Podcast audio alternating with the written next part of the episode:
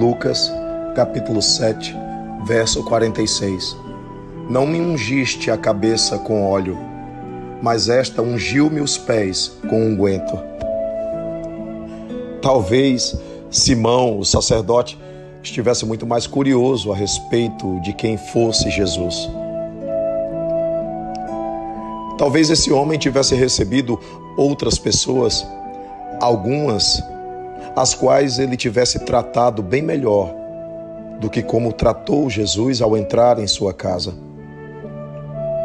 E este homem, ainda assim, se coloca numa posição de juiz diante daquela mulher que muitas vezes foi taxada de mulher de má vida, mulher de vida duvidosa. Ele não consegue enxergar a falha dele em relação a Jesus, do modo desrespeitoso como recebeu Cristo, sem grande consideração, porque talvez ele apenas quisesse observar Jesus para saber se realmente ele era o enviado, se ele era o Messias, enfim. Talvez fosse só curiosidade. Mas ele consegue ver quem é aquela mulher, mas não consegue enxergar a sua própria falha. E assim é com muitos de nós, capaz de apontar o dedo para todas as falhas dos outros, sem a capacidade de enxergar os nossos próprios defeitos, que são a prioridade maior diante do Evangelho em confronto conosco. Porque a iluminação, a salvação, ela é de cada um, é individual.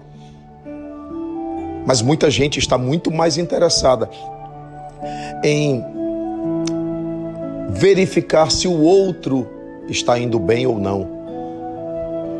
Quando deveríamos priorizar o nosso tempo em verificar se nós estamos indo bem, se nós estamos seguindo direitinho os passos luminosos do Cristo.